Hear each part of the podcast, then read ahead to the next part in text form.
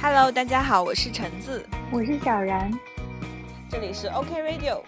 今天又到了我跟小然的闲聊时间，本来还邀请了小文，但是因为他在吃夜宵，然后就没有参与。呃，首先在今天应该是九月一号的时候播放这期，先让小然给他最喜欢的一个纸片人角色，最近热恋的角色送上生日祝福。今天是齐思你的生日，让我们祝他生日快乐。不知道他都多少岁了？我刚想说这他长命百岁，后来想他活了好几千年了。对呀，对，今天是小然很喜欢的一个纸片人形象的一个呃生日，也是我们今天想要跟大家去聊的一个主题，就是乙女游戏。不知道大家有没有听过，或者是大家有没有玩过？因为我最近新入坑了一个游戏，叫《光与夜之恋》，是腾讯的一个乙女游戏。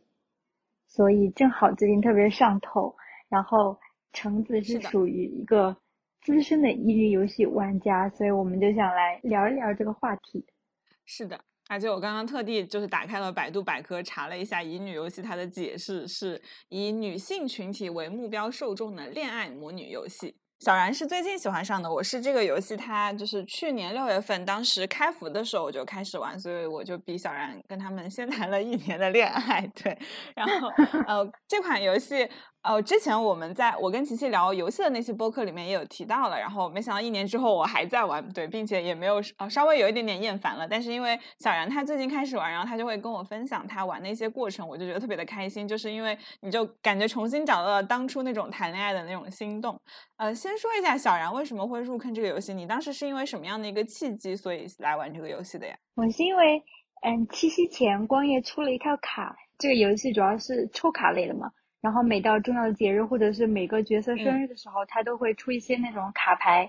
然后七夕的时候，他出了一套新卡，就是我那个时候是因为看了那个陆晨的那个卡，里面有一个角色叫陆晨，然后他是里面的十八禁担当，他有出一套卡就特别的成人，然后哇那个卡面特别好看。我当时是我同事发给我，他就给我发发了一句说：“现在乙女游戏尺度都这么大了吗？”我看了一下就觉得哇好惊艳啊！就原来原来国内的乙女乙女游戏就不是我想象的那个样子了，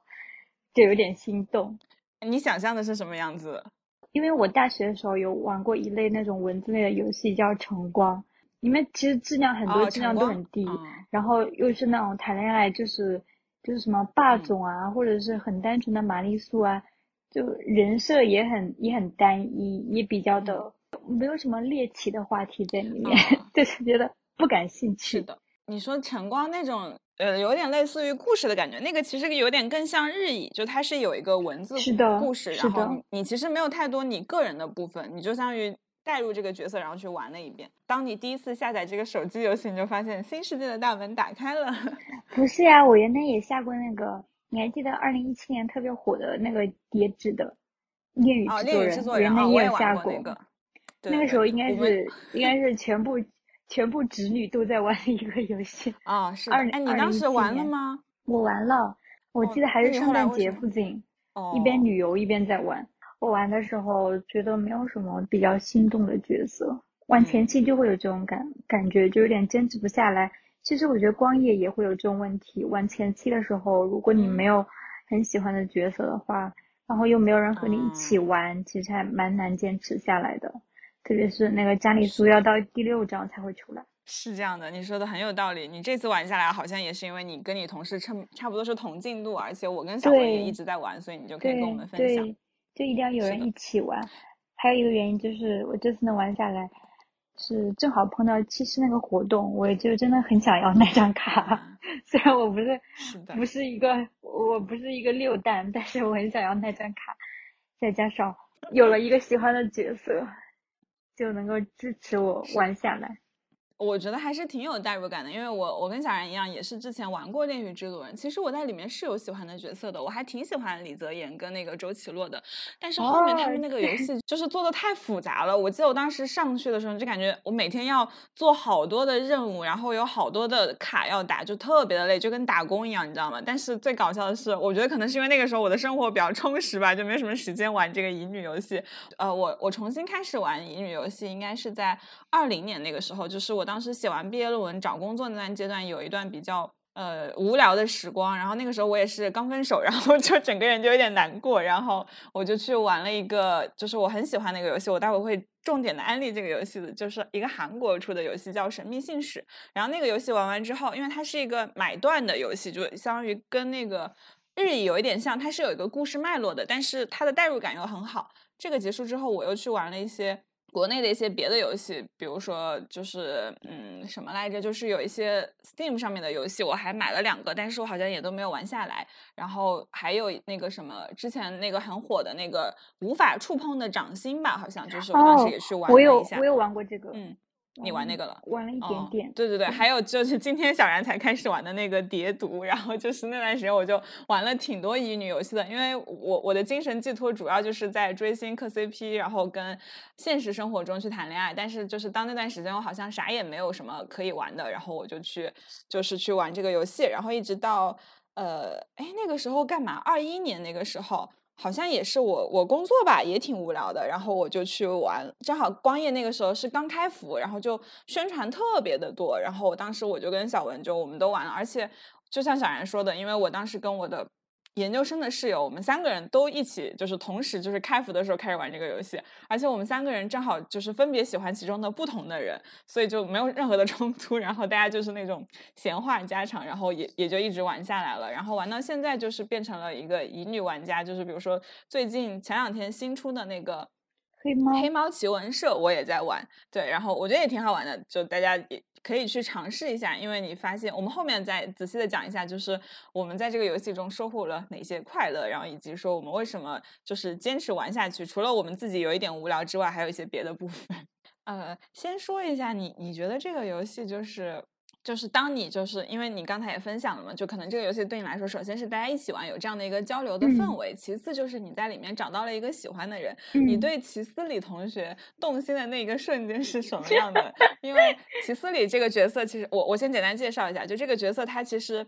评价很两极分化，就喜欢他的人会特别喜欢，但是有很多人也会讨厌他，因为他其实是一个嘴巴有一点毒舌的那种性质人，而且他是一个呃，就是这个游戏你的设定是一个设计师，然后你在毕业之后进入到了奇思里的那个工作，他是你的顶头上司，而且是一个很有设计那个方面才能的人，然后他就会对你有一些评价，就是对你的作品啊，然后反正有很多人就是当时就是会被他的那些很直接的评价有打击到，所以有。蛮多的人就不太喜欢他，但是也有很多人就很喜欢他。那我们请小然聊一下，你当时是怎么样就是爱上他？其实最开始在玩这个游戏前，我就把所有的男主的人设基本看了一眼。我当时就跟我那个同事说：“我说这个齐思我绝对不会喜欢他，这个人真是第一个要排除掉。这种职场 PUA，并且并且是自己的上司，这个代入感好强啊，就不会喜欢他，就觉得。”再加上那段时间，我跟我那个同事一起在做一个开发的项目，然后那个负责人就假设他姓王吧，哥，然后因为他经常就催我的进度，然后我们俩每次的对话就是啊，就是那个王思礼又来催我们，就用齐思礼的名字来代入他，就来讽刺他，说他每天催我们的进度，然后最开始就是这种状态，但是玩到玩到就知道我喜欢上齐思礼之后，我就再也不允许我的同事这样叫我那个项目的负责人了。真的很奇怪，因为我从来没有喜欢过这种语言上 PUA 的人，就无论是小说啊或者是什么。那你是怎么爱上齐思礼的呢？就有这么大一个转变？嗯，好像是某一章之后，他其实他有一个主线剧情，然后某一章之后可以解锁约会。我是在看了和齐思礼的约会之后，我就很喜欢这个人。首先他他有耳朵，他有尾巴，就是他是一个。狐狸精吗？这个真的是一个绒毛控。我还记得有一天晚上，小然深夜突然跟我说：“我不会是一个福瑞控吧？”特别搞笑，他就玩着玩着，突然怀疑自己的性癖。就我不知道会有还有这种词哎，原来都没有听过什么福瑞控，就是很喜欢那种皮毛之类的。但是确实，那个约会里面就有剧情，就是其实你在睡觉，然后你突然发现他长了那个耳朵，然后你就抓他的耳朵和尾巴。我的天呐，这剧情就深深戳中了那你真的是福瑞控啊！可能是对，再加上。他住在山上，就你约会的时候就会发现住在山上，住在山上也是一个加分点。就你看他约会的时候，就好像觉得他好像不是一个就是表面上很毒舌的人，其实他也很经他经常会害羞，特别是特别容易害羞，就你逗一下，就是逗两句，他就会脸红害羞。还有一个剧情，就是他为了逗里面的女主，我应该怎么说？因为乙女圈的游戏好多，好像好像不能说女主。对他为了逗里面的主控开心，他就把那个昙花都开了，就是种种细节让我觉得他是一个又是一个狐狸，然后又有点可爱，然后又容易害羞，其实心思也很细腻，然后再加上，嗯，他身边不是有个蜥蜴嘛，就叫他老齐，还有那个。裁缝铺里面的人也是这样叫他，就觉得他其实是一个还挺温和的角色。我刚刚也想到那个昙花的情节，因为我我在这里面最喜欢的人不是他，但是当时那个昙花好像是主线吧，我当时还是很感动，因为他是用自己的灵力去把那个昙花绽放嘛。但其实他在这个剧情里面，因为呃跟反派有一些交集，他其实状态身体状态不是很好，所以就是感觉他为了逗你开心，就是还蛮那个啥的。就当时看到有被感动到，虽然我就是因为不是这一类受众，所以我就没有 就爱上他。福瑞控。那我们就聊一聊这个游戏吧，因为这个游戏就是像刚才小然提到的嘛。其实我觉得，嗯，因为现在国内的它所有的乙女游戏，它定位都是都是说好了，就是我们所有的女主就是玩家本人，然后他们这些游戏角色创造出来就是为了去爱你。对我觉得这个还蛮 感动的。然后以及说，呃，我觉得《光与夜之恋》它有一个很很很优点的地方，就是它是一个代入感特别强的角色，就是所以你会觉得。比如说小然跟他跟齐斯里的互动，还有我跟那些人的互动，你就感觉其实就是你本人在做一些事情。这个部分小然有什么体会吗？就我想让你坚持玩下来，肯定也不只是因为就是他，他是一只狐狸，然后他很好看，对吧？关于《夜之恋》里面的那个主控，好像就是性格其实还挺模糊的，是不是所有的乙乙女游戏都是这样子？就是主控的话，他性格会没有什么特点，这样子会。比较有代入感一点。如果比如说，如果他特别的活泼，或者是特别的文静，这种可能就有些人会觉得会很冲突。嗯，他尽量让每个人都能够代入。而且因为他会，呃，你跟男主的聊天的话，他会有不同的选项，然后那个选项其实就像小然说的一样，有的他可能就会比较活泼，有的就比较稳静，有的就是怎么样，他就会给你充足的一些空间，而且他就没有什么特别的明确的一些东西，就还挺好的。包括可能因为呃他的那些话题，你我我其实当时就感觉其实还蛮贴我们这个 年龄段的女性嘛。比如他有时候就会说到，哎，你加班呀，或者是怎么怎么样，你要不要周末出去玩？然后我就说我不想出去。然后汤圆就会说啊，那我陪你一起在家，或者是我安排好了，你要不要跟我一起出去啊？什么什么的，就你会觉得他那个话题其实还是比较贴近的，就是可能也是与时俱进吧。国内乙女游戏也发展了蛮多年的，《光与夜之恋》里面那个光骑士。里面那个建筑和深圳的那个华润那个 很像，所以特别特别的代入。我同事还说，你为什么本人在腾讯打工就算了，你的二次元分身也要给腾讯打工？上去之后还要打满那个一百一百点经经验，各种打工。还要给 他氪金，对，笑死了。但是你打习惯了就还好了，对吧？就而且我觉得这种游戏就很适合你打发时间，就比如说你上班路上，或者是你什么吃饭的过程中没事干就打打游戏，我觉得还蛮好的。它也不需要你费脑子，还蛮轻松的玩起来。而且这个游戏。除了最近更新了一个陪伴系统，特别的垃圾，就是我觉得之前还挺轻松的。对，前前面就感觉你就每天随便做一做任务，然后就可以了。然后有时候你就跟他们聊一聊，然后或者是呃，可能两三个月更新一下主线，或者有约会你就去跟他们玩一下，还是挺开心的。而且他们里面会有发朋友圈嘛，然后你也可以跟他们互动，我觉得都很有代入感。我有点觉得他们发太少了，因为它的文文本量根本就不够啊。就是光夜这个文本量。光夜这个文本章跟普通的乙女乙女游戏比不了吧？就嗯好少，对它的产能比较少。然后看起来也很慢。是的，对比下来，我最近在玩那个黑猫嘛，因为它刚开始公测，那个里面游戏内容就特别的多，但是它就没有什么约会的情节，因为它那个游戏主要是搞一个那种，嗯、探案类型的，有点悬疑向的，有点类似剧本杀。然后你那个主角你在里面，然后会受到各种各样的委托，然后你跟男主一起去破案，然后那个里面的过程你就特别的累，因为你要自己打，就是比如说你要找一个道具，然后你要去怎么解，而且如果你那个顺序有问题，你可能就只能拿到一个 B 的结局。就如果你也想打成 A 或者 S，你就得从头再重新搞搞搞。对，但是这个你会觉得稍微有点意思，因为你自己要去破案，然后那些证据链什么的都是你自己要去想。但它那个乙女感就是会少一点，就是他你跟里面的角色谈恋爱就。没有太多，就是很少，只能说是你主要就在那边搞事业，就在那边破案。《光与夜之恋》它主线内容其实也是，可能是受到我我我猜想，因为《叠纸相遇》是国内做的比较早又比较成功的一款游戏嘛，它在那个里面就是又是那种什么你要拯救世界，然后还有很很庞大的一个故事观。我很久没有玩过叠纸了，但是我印象好像是这样的。《光夜之恋》它其实也是，就是那个主线里面，你就会感觉好像你又要开始拯救世界了，然后中间贱货跟大家谈恋爱。嗯、我其实蛮想问小然，就是你在这个游戏里面，你会觉得哪些时刻就特别有代入感？因为我觉得就是好像就那种时刻的时候，就会特别的开心。最有代入感的时候，我我觉得反而是跟他们聊微信或者是在朋友圈回的时候，因为就就有一种感觉，这个真的是真的是自啊己的微信哎。因为你在过剧情或者是嗯走那个卡的那个内容的时候，因为它每每张卡都会附带，比如说五流星的卡会有一些约会的剧情在里面，然后你就可以过这个卡。其实这个卡你就是基本上就是纯、嗯纯阅读式的，微信和朋友圈不一样，你可以它会有，比如说它发一条朋友哦圈，里面会有三个选项让你去回，然后很多时候基本上都会有一条就很像你会回的回的内容，特别是在聊聊微信的时候。嗯就还挺有代入感的。所以有的时候，我就记得有一次半夜和齐斯里在回他的朋友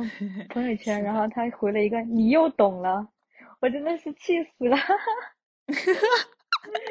这真的是偶尔还是会会被气到，有的时候我真的笑死了。他发了一张图，一个一个风景，然后我在下面回了一个，如果如果在这里喝哦茶真的不错，然后他回你又懂了，太过分了。我笑死了！我想小然当时给我看这个，我就去翻了一下，我当时好像回的跟小然是一样的，真的很搞笑。就是这种很很互怼小情侣没。有吧？这根本就不是互怼，哦，你对被单方面怼的为他氪金，还要被他骂那种。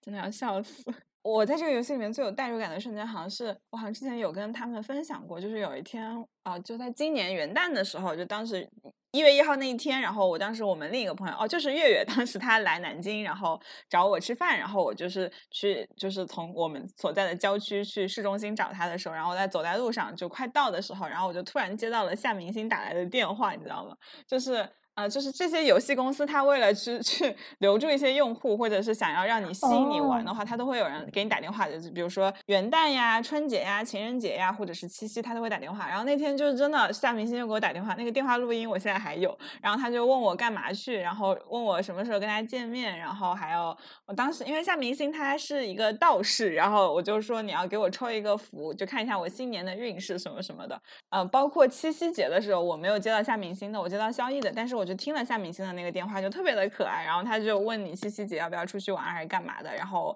应该是说了什么，然后夏明星就说你好冷漠啊，就是特别的可爱，就是你你会觉得那一刻就是他是一个很真实的人。就是我之前在豆瓣有一个小组，就是也是乙女玩家比较多的小组，然后我当时就有有有发过帖子，我就问大家，就是他们在这个游戏里面有代入感的时刻，我就记得当时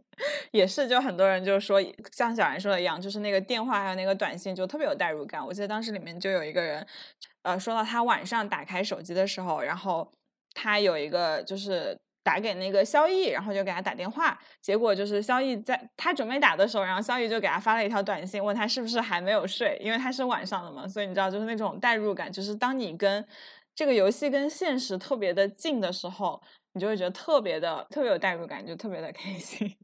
是的，你刚刚说夏明星那个电话的时候，我可以想象出来他的那个声音了，就是那个哦古江山那个声音，我一下子就想象出来了。嗯，那个就特别的让人开心，就是这种，嗯，你会觉得他们不仅仅是一个虚拟的形象，他们更多的能真的承担了很多情感上的寄托。小然玩这个游戏还有什么有趣的事情想要分享的？不过昨天出了那个陪伴系统之后，我都有一点想要弃坑了，真的是好烦哦，那个陪伴系统。再加上我是可以吐槽的吗？就是光遇这个项目就是 bug 好多，玩了一个月之后，就是有无数个线网的 bug，不知道他们在干什么。对，就好像把所有精力都放在卡面或者是文案上面对，全部都是要看卡画的好好不好看。对，全部都靠美工在 A，然后他他们那边 QA 好像就也不干活一样，各种各样的 bug，各种线网 bug。从我们刚开始玩这个游戏就发现了它有各种各样乱七八糟的 bug，而且就是经常会有一些很奇怪的事情，比如说去年七夕节光夜就没有过，因为他当时过的时候是出了一套旧卡，然后大家就闹翻了，然后他最后说那就不过了，然后就没有过。然后就 就是就没有抽卡了，就是有别的有别的游戏活动，但是就没有 抽卡了。但是七夕节就它没有卡池，但是后面还是就是靠着就是今年年初的时候情人节那一套卡就又吸引了很多玩家，还有七夕嘛也吸引到了一些玩家。总归他就是 也不知道他怎么想的，反正就是美工跟文案真的都很强，所以就是还是有很多的人会陆续的入坑，然后包括可能有一些玩家也没有走吧。在我看来，他们的优点就是美工特别强，当然其次你的卡会崩，但是陆程的那个感觉都还都好像没有没有崩过，他的每张卡都惊艳，然后文案其实也还不错，虽然我看的卡的文案不多，但是我看了几个，我觉得都还不错。是的，是的，我觉得那个短信还有那个都电话什么都还挺好的。我记得有一段时间我是刚玩那个时候，他们我记得他们有一条有一个电话，就是你把电话都打完，或者是你在晚上打的时候，他们。就是有那个哄你入睡的电话，就是他们会给你讲故事，我觉得那个还挺幸福的。我记得有段时间晚上就听那个，然后就睡着了。真的吗？真的，你去听。我还记得那个家里素给我讲的是那个项链，就是那个谁来着，莫泊桑的那个项链的故事，我就听着听着，我就真的睡着了。这个游戏就主要靠美工、文案，然后 CV，主要就靠这三个方面哦。是的。嗯，但是这些也就差不多够了呀，因为你对一个乙女游戏会有什么别的要求吗？是的，就是就是比如说他把他把什么道具发错了这种的，如果是在别的那种战斗体系的游戏里面，这应该会被喷死吧？对啊，但是在这个游戏里面，是的，好像大家也不是特别 在乎。这个问题，对对对对对，我觉得你讲的很有道理。就是我之前也是在那个豆瓣小组，大家就讨论过这个事情。因为很多乙女玩家她都是很长情的，就是一个游戏他会玩很久，而且因为你对这个角色有了感情之后，你很难割舍，所以官方基本上有一些小错误，大家也就就忍忍就过了，就很难说就是。一些大的那个，但是他们对，所以但是大同时也会对你要求会特别的高，就你有没有把这个人画的很好，把这个他的角色塑造的很好是很重要的。是的，我就会想，因为七夕的时候，七夕你的卡崩掉了，我就想，如果他这次 生日的卡再崩，然后我就 气油了，就会有这种心态，对，就觉得好生气啊。我也觉得，就是当出了一张很好看的卡的时候，就比如说七夕那套卡，我我我是觉得不是特别好看。我本来就是就是也不打算往里面氪金了，然后我就那边随便玩一玩。但后面就是前段时间有那个三丽鸥的联名，然后出了一张萧逸跟那个库洛米的联名，就特别的可爱。就是我不是最喜欢萧逸，但是那张卡我我去抽了，我抽了一百抽，就是。抽了两张保底一百二吧，然后都没有抽到，但是我也没很生气，然后我就把它换了。我觉得因为那个真的很可爱，然后就让人觉得心情很好。就你只要有一个点支撑着，能够激发你的爱，其他地方你其实都可以原谅。所以真的，哎，大家就是又爱又恨吧。可以自行下载，因为这个游戏它其实才开服了一年，就是而且它因为产能很少，所以小然现在是不是差不多玩一个月左右？你应该差不多跟上进度了吧？我还没有啊，我在主线十二章，它里面需要经验嘛，升级。原来是可以自己去手动打经验，但现在只能每天只能拿五万经验，我就只能慢慢等。我先一直要等六天，就只能这样子。但是我感觉你差不多就是已经完全的了解了这个游戏，然后也玩的如鱼得水了，就差不多可能一两个星期左右差不多了吧。不像恋与制作人，他就开服好久了呀。就我现在就是我前段时间对里面一个角色也有点感兴趣，但我想不行，我要打开的话，我有五年的内容没有玩，是五年吧还是几年？我觉得，算了，太累了，就就别了。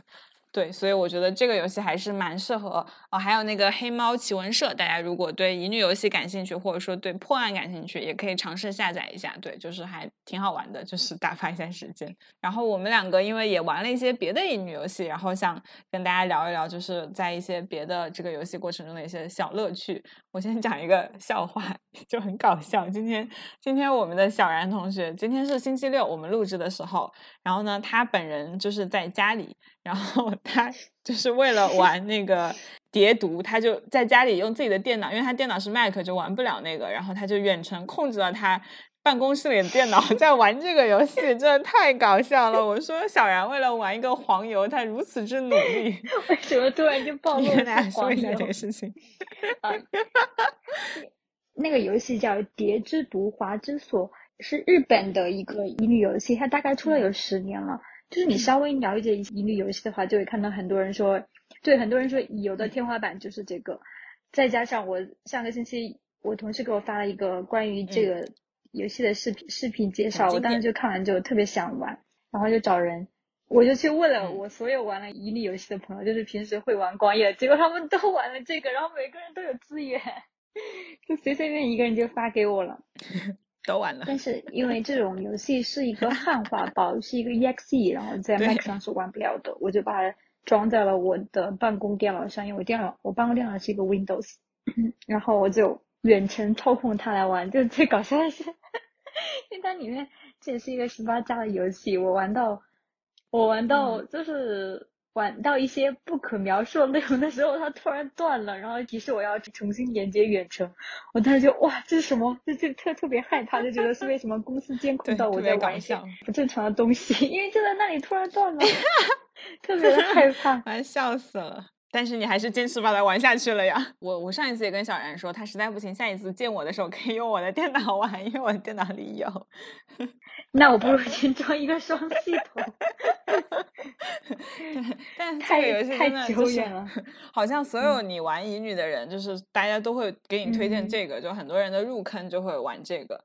然后也是日乙做的比较好的吧，就是因为它也不是口味特别重的，就是它虽然是黄油，黄油就是呃成人内容的有这个部分，但它其实还算是比较轻的，因为我后面就是就是有了解一些别的，就是里面有一些性癖会更可怕，就比如说有那种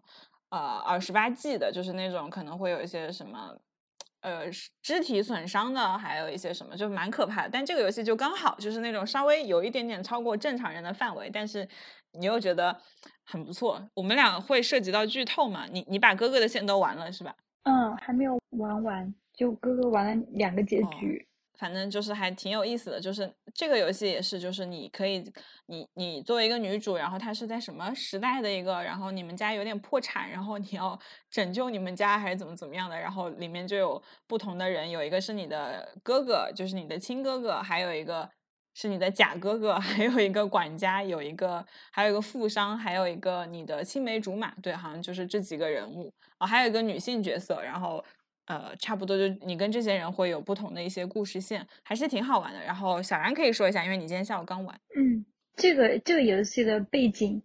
就是在日本什么年代呢？就好像嗯比较混乱的一个年年代，好，就是那个时候贵族都已经没落了，应该是一个朝代交替的时候，需要更新的时候。女主他们家是没落的贵族，然后女主会跟。刚刚橙子讲到这几个人会有一些情感纠葛，你可以选择不同的不同的线，然后可以玩到每个人会对应一个 happy ending 加很多个 bad ending 这样子，跟晨光就一样的这种，而且 bad ending 有时候要更带感一些。对，然后里面还有一个。可以攻略的女性角色是吧？她可以攻略。嗯，她那个其实我感觉不像是那个百合线，因为嗯，女性角色那条线就是女主个人线了，就是你成为了一个，就是你独立自主了，就没有跟任何人那个，然后跟那个女生也是朋友吧，我印象中是这样的，就不算是完全的百合。反正我刚玩完之后，就去豆瓣上给她打了五星，我就特别喜欢。嗯，可能就是因为之前唯一玩过的。类似就是晨光，就是对比太鲜明了。不管是从文案写的，或者是配乐，或者是例会，或者是人设，都要强很多很多。我当时看一个 B 站的关于这个游戏的视频，我就是被吸引到，因为它里面有很多，嗯，怎么讲？我最喜欢的一个角色是他的哥哥，但也不是他亲哥哥，其实是没有血缘关系，但是从小一块长大，但是骨科的那种竞技感特别强。看视频的时候就有被那种背 德感给吸引到，就觉得很香这种。是的，因为国内的游戏应该这里面好像这个游戏里面每个男主放到国内可能都是会被审判，因为他们会有这种缺陷，会有各种 违背道德的地方，违法犯罪都不是道德了，违法的事情。是的，这就是这种东西，就不不是好人。然后你要是在国内的话，就不可能玩到这种游戏。然后我当时看。当时知道了解之后就觉得特别的猎奇，特别新鲜。里面不仅有骨科，没有真骨科，还还有假骨科。当然，这里这个是最吸引我的地方，不知道为什么。然后还有什么，还有什么出轨，然后婚外情啊，就是各种各种的背德的点。我就觉得现实生活中的这种束缚挺多，当然也不代表我在现实生活中就会是喜欢这种的，当然是不喜欢的。但是你如果能够在一个游戏里面那种肆 无忌惮的体验一把，对，就特别爽。加上我喜欢那个角色，嗯，是他的哥哥，然后是一个，也是一个没落贵族家的少爷，然后他喜欢绘画，整个人的气质就很像日本文学里面那种的废人男主，就那种烂人，就很像，嗯，就是因为热爱文学、热爱艺术，然后自己其实。就是百无一用，就有一点，然后还各种在机缘里面流连，就是日本的那种地方，就是一个比较脏的人吧，但是很像那种 你会喜欢，就很像那种平 替那种，对，也不是我喜欢，就是那种日本日本小说里面那种主主角平替，就很特别戳我，再加上他，我也觉得这个小说里的文案写的还挺好，就是文字文字这块不是小说，这个游戏里面文字这块写的挺好的。他会把两个人的那种暧昧的氛围，然后那种竞技感渲染的特别好。我看我玩的时候还挺有代代入感的，就会有点紧张，然后又会有一点哦，在搞那种乱伦的那种感有也会有。真的，我觉得还蛮值得体验的。当然，如果你不喜欢这种猎奇的东西，你不喜欢这种东西，然后你会有很多的道德上面的心理包袱啊，那种压力的话，还是可以从《光夜之恋》开始。对，《光月之恋》就是一款，就感觉好像怎么听起来像什么婴儿车，大家可以先从这边尝试一下。对，然后嗯，但是这个游戏我感觉还好，就是它包括你说的那个，你看跟这个哥哥，他其实你虽然有那种背德的感觉，但其实你知道他是你假的哥哥，他不是你亲生哥哥。然后跟你亲生哥哥的那个结局里面也有的结局是你不知道他是你亲哥哥，然后你们俩幸福快乐的生活在一起了。所以就是看看你自己想要体会吧，因为我觉得，而且他每一个男主他都有不同的结局嘛，就像刚才小然有提到嘛，有的是那种比较好一点的结局，其实还是蛮幸福的。然后像我，我比较喜欢里面的真哥哥，还有一个就是一个那个富豪版，然后那个有一叫叫什么来着？就那那个人也那个人就蛮惨的，但是他那那个人其实对斯波他的那个他的 H E 的那条线其实是特别的感动，因为他们两个其实是呃他跟那个。主人公他他们俩是很很小就认识了，然后他就一直喜欢着他，然后一直等到他们家就有点落难了，然后他就过来。他其实是就是暗恋多年，然后为了去跟他在一起，所以那条 H E 的线就特别的甜蜜。但是他的那个 B E 的线又特别的带感，就是有我刚才有跟你说嘛，有有我涉及到剧透嘛，就大家可以不听了，就是这一段。然后就是他有有一条，我觉得 B E 的线是呃。这个哎，这个女主人公好像叫百合子吧，然后就被斯波囚禁了。然后囚禁的过程中，就是就相当于就完全的，好像还把她弄瞎了吧，还是怎么着？反正就她看不见。但百合子就偷偷的给斯波下毒，然后斯波其实是知道的。然后就到最后就是。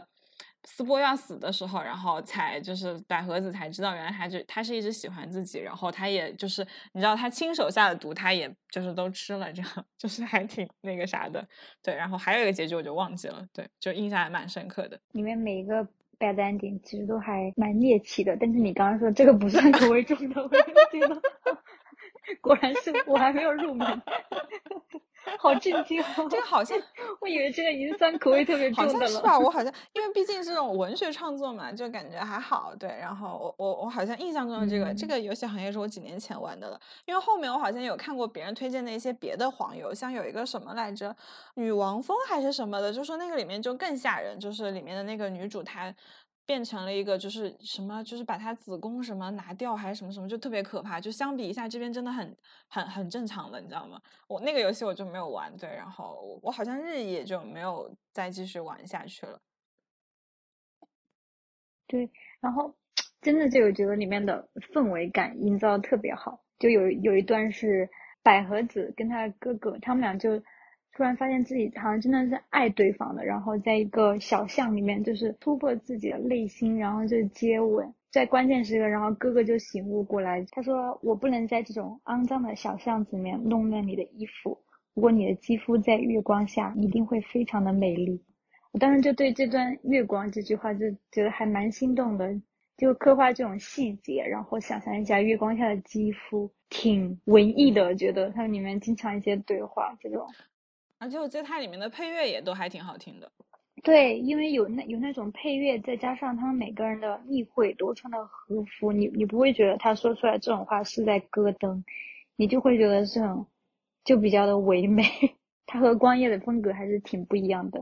我小然就是说这个游戏嘛，我还想推荐一个我特别喜欢的一个游戏，叫做《神秘信使》，然后大家可以去。搜一下，就是它的百度贴吧还有什么的，好像上面是有要怎么玩的。因为它之前是有台服的，因为它是一个韩国游戏，是有台服跟国际服。然后台服就是是中文的嘛，虽然是繁体中文，但还能看懂。但是前两年的时候台服就停了，然后就现在玩的话就只能玩国际服了。但是那个英语也还好，不是特别难，我还是挺推荐大家可以去玩一下的，就是特别有。代入感就是这个，就是一个买断制的游戏，就是相当于你在里面氪金的话，就是你可以得到一些道具，你不氪也可以玩的，对。但是里面它有一个电话卡，呃，这个游戏我觉得最吸引我的点是它不是一个，就是很多游戏你进去之后那些人他就会爱你嘛，对吧？但是这个游戏进去之后他们不会爱你，因为。你是去替代一个人的，就是那个人是他们每个人都很喜欢或者有一些情感纠葛的一个女性，然后那个女性死掉了，然后你要去替代她上班，你知道吧？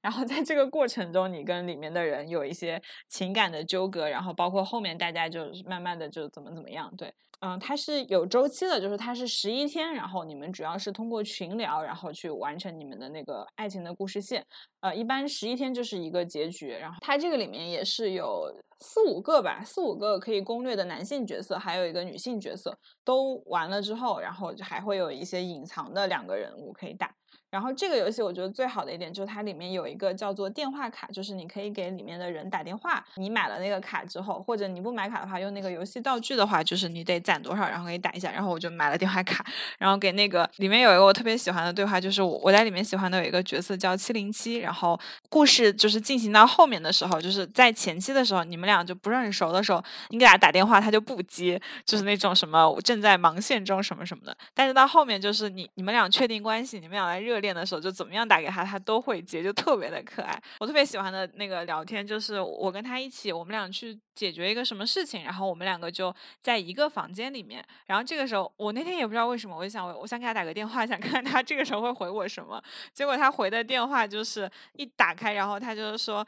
你刚刚在按手机的时候，我注意到你看了我一眼，所以我就在想你是不是在打给我。结果你真的打过来了，你怎么这么可爱？你这么好猜，这一点我也很喜欢。对，你就当时觉得天呐，就太有代入感了。就他会，就是我觉得这个游戏真的氪金就一点都不亏，因为这个电话卡好像才二三十块钱吧。你想想，在光夜你就一张月卡都买不到，但是在这里你就可以在这里你就可以随时随地给他打电话，虽然他可能不会接你电话，对，而且他的电话卡是最便宜的，因为他他是一张月卡，这个游戏的看板狼，就是很多人都会喜欢他。但是他们整个的，我记得他们。六个人的电话一起买，好像也就两百多块钱，就可以在淘宝买。就是因为我现在玩的是国际服嘛，就自己好像有点难充值，对。然后淘宝就可以帮你充，我觉得还是挺便宜的。就是因为光夜嘛，你一次活动你可能两百块钱都不止了。但是在这里你就可以玩很久，很推荐这个游戏，代入感特别的强，因为你随时随地给他打电话，而且随着这个游戏的进程嘛，然后他们每个人的朋友圈。的那个背景图也会换，然后朋友圈的个签也会换，就特别的可爱。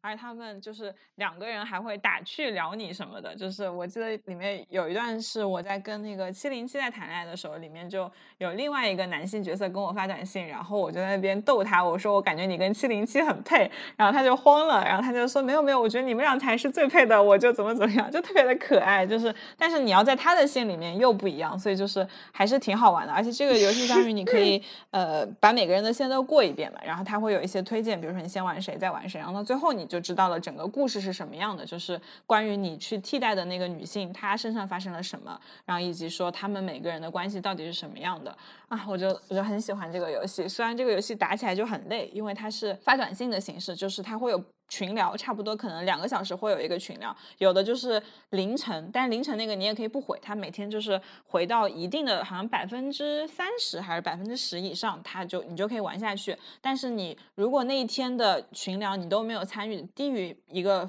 比例的话，这个时候你就会收到一个 bad ending，那个 bad ending 就是七零七就会跟你说，我们只是游戏里的角色是不是？然后他就会问你质问你，然后就 B E 了。就特别的那一刻，你就，而且我记得到后面有一段，就是我跟七零七有一个 BE 的结局，就是在干嘛的时候，然后他就，他就，他就说说你爱的只是这个聊天室里面的七零七，你爱的不是我。就是那种灵魂的拷问，就是那种你就能够意识到他是意识到他自己是一个游戏角色的那种。我当时就特别的伤心，我想说哪一个你我都很爱，对，但是就是还是挺挺挺挺感动的。然后这个这个游戏真的是我最喜欢的乙女游戏了。嗯，我刚刚听你讲这七零七和夏夏明星，我就觉得你好像是很喜欢乙女游戏里面和和现实特别像的那一块，你会觉得好像是真的和这个人在谈恋爱的那，就是那种。那种感觉，好像你会喜欢这种，就会能够，应该有挺多人会喜欢这种跨次元的吧？就是你感受它有跟你真实存在的那一情感链接，就好像觉得它是真的存在了一样。是的，我就有想到，我很喜欢这种，就我最近玩了这个游戏之后，有很喜欢它的一个点，就是有些事情在现实生活中真的体验不到。我我喜欢这个点，就 现实生活中真的体验不到，然后你就只能去游戏里面体验，现实生活中不可能体验到。就包括《光与夜之恋》，就其实你这种人在现实生活中，我觉得我是真的不会和他有什么交集，就不只是不是说他是一个什么狐狸之类的，而是说我跟他两个的相处是属于我特别的主动，然后我特别的去去舔他，就有一点这种感觉。啊然后在现实生活中真的好像没有这种体验过。在现实生活中会有那种要面子，或者是放不开、放不下，各种心态都会有，所以不会和一个和一个异性或者是这种这种关系，游戏里面体验一下这种，就感觉还蛮爽的。所以在游戏里其实释放了一部分你的就是没有尝试过的，还挺好的，是吧？对，是的，这个还挺神奇的，就我们俩不同的点。对呀，包括那个刚刚讲的叠读里面，我不能尝试的事情可太多了。那那那里面的我也不会尝试了。对，这作业很爽。呃，我觉得好像像你说的，就是，嗯，你会在这里面有一个不一样的体验，然后。呃，这个部分其实也是的，就像我记得有一次小然特别认真的在跟我讨论，他觉得就是《光与夜之恋》这几面里面的几个人物都不可能在现实里面出现，对，然后我们就讨论一下，可能只有萧逸是最贴近大家的，就有可能会出现的，但在现实中肯定也是那种特别多人会喜欢的角色，对，所以我们两个就都没有选择萧逸，但是他就是大家也都不会讨厌他，就觉得嗯他也很好。但是这个部分，我觉得好像我都没有想过这些，我好像就是把他们就是喜欢，但是就当他们有在有一点跨次元的那个时候，我就会特别喜欢他们，就那个时候会更有代入感一些。但是我在游戏里面的人设跟我真实的人设会比较一样一点，就是我平时干嘛，然后游戏里也干嘛，所以我也比较喜欢下明星。对，那个就是可能我平时生活的时候特别的端着，然后在游戏里面就就一种无所畏惧。想干嘛想干嘛就干嘛，释放自己的可能性。对呀，嗯，这这个就是二次元的两个比较美好的地方嘛，都会有一个同感或者是一种发掘你另外一面这种。是的，然后如果各位朋友就是如果对这个感兴趣的话，可以来尝试一下哦，因为这个真的还挺不一样的。好，那我们最后还是祝齐思礼生日快乐，然后也也祝就是这些。玩家们大家都可以开心，都可以抽到自己想要的卡。是的，这个很重要。好的，那我们就下一次再见，拜拜，拜拜。那年不告而别的午后，跟过去都锁进冰干盒，许的愿还来不及对你说，只能放手。远远唱起歌，幕升起了，舞台灯亮了，好多的期待雀跃着。哒哒哒哒哒，故事就像是一条蜿蜒的河，爱提醒我们该出发了。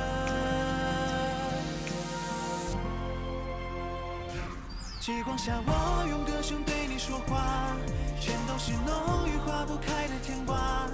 仰望星空，细数错过的年华，我们的结局不会有时差。极光下，我用歌声对你说话，灯柱旁的骑士低着风沙，故事或许再翻页时有喧哗，但给你的未来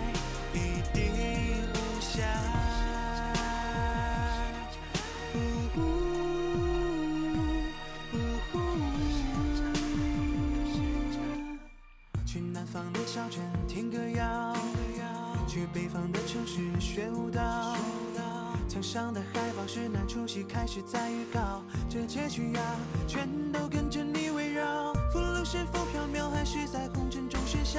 其实都不重要，我只知道你一抹笑，是我需要你意犹未尽的拥抱。爱从来不知道。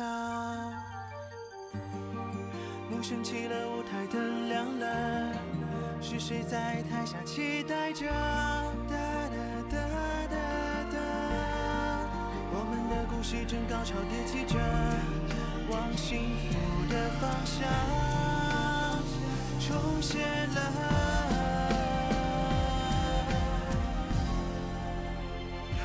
极光下，我用歌声对你说话，全都是浓郁化不开的牵挂。仰望星空，细数错过的年华，我们的结局不会有时差。极光下，我用歌声对你说话，灯柱旁的骑士低着风沙，故事或许再翻也是有喧哗，但给你的未来必定无瑕。一起投身开了，彩色的相遇，鲜艳着，音乐剧变态更转折，有你的世界我守护着。极光下，我用歌声对你说话，全都是浓郁化不开的牵挂。仰望星空，细数错过的年华，我们的结局不会有时差。极光下，我用歌声对你说话。松竹旁的青石地，着风沙。故事或许再翻页时有喧哗，但给你的未来一定无瑕。